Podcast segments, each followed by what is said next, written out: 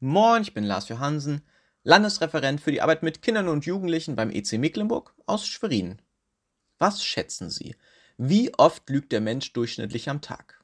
Ich finde, das ist gar nicht so leicht zu schätzen, denn manche lügen ja fast gar nicht und manche doch schon sehr viel. Wenn man also eine Studie durchführt, kommt es sehr darauf an, wen man da so befragt und teilnehmen lässt. Allgemein geistert so die Zahl von 200 Lügen durchs Land und hat sich allgemein durchgesetzt. Also die Tatsache, dass jeder Mensch durchschnittlich 200 Mal am Tag die Unwahrheit sagt. Lustigerweise ist die Zahl gelogen. Sie wurde von einem Psychologen aus den USA relativ willkürlich einfach so geschätzt, weil sie gut zu seiner Theorie über die Abgründe im Menschen passt und sein Buch sich dadurch einfach besser verkauft hat.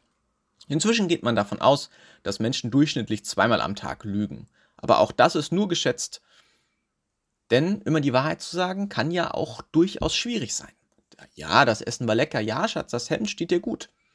Kann doch sein, dass Lügen im Alltag auch zwischenmenschlichen Beziehungen helfen können. Dass man aus Höflichkeit lügt oder einfach um Konflikten aus dem Weg zu gehen. Solche Notlügen können die Gesellschaft ja regelrecht zusammenhalten. Umso lustiger, wenn man mal gezwungen wird, die Wahrheit zu sagen. Irgendwie in einem Spiel oder so. Früher haben wir gerne Wahrheit oder Pflicht gespielt.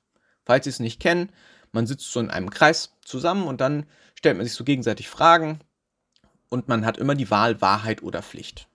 So. Nun muss man entscheiden, hm, beantworte ich irgendeine gemeine, intime oder irgendwie sonst spannende Frage oder mache ich eine peinliche, harte Aufgabe. Man weiß vorher die Frage nicht und auch die Aufgabe nicht und muss sich entscheiden und darf sich dann auch nicht mehr umentscheiden. Meistens die Wahl zwischen Pest und Cholera. Zum Beispiel, mit welcher Person aus dieser Runde könntest du ab sofort und für immer aufhören zu reden und es wird dir nicht mal etwas ausmachen? Oder als Pflichtaufgabe, lies die letzte WhatsApp-Nachricht vor, die du bekommen hast. Eine schwierige Entscheidung, aber gerade bei der Wahrheitssache kann man ja zur Not immer noch die Wahrheit etwas abschwächen, denn wer soll rauskriegen, ob man die Wahrheit sagt oder nicht?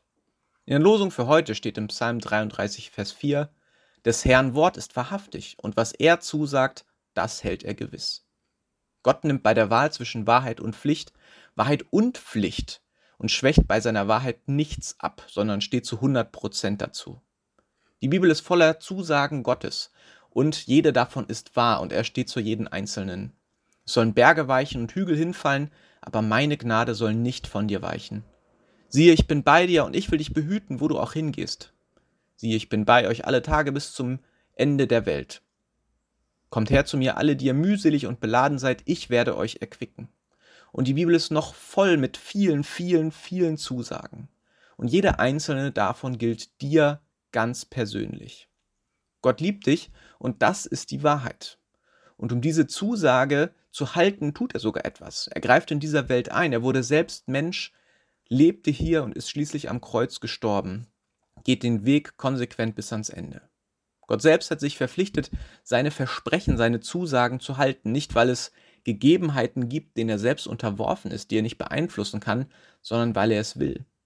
Weil Gott will, dass wir ihm vertrauen können und wissen, dass wir uns auf ihn verlassen können und wissen, dass das, was aufgeschrieben ist, wirklich gilt. Dir gilt seine Gnade. Du bist gerettet. Gott liebt dich und das kann durch nichts auf der Welt losgelöst und aufgehoben werden.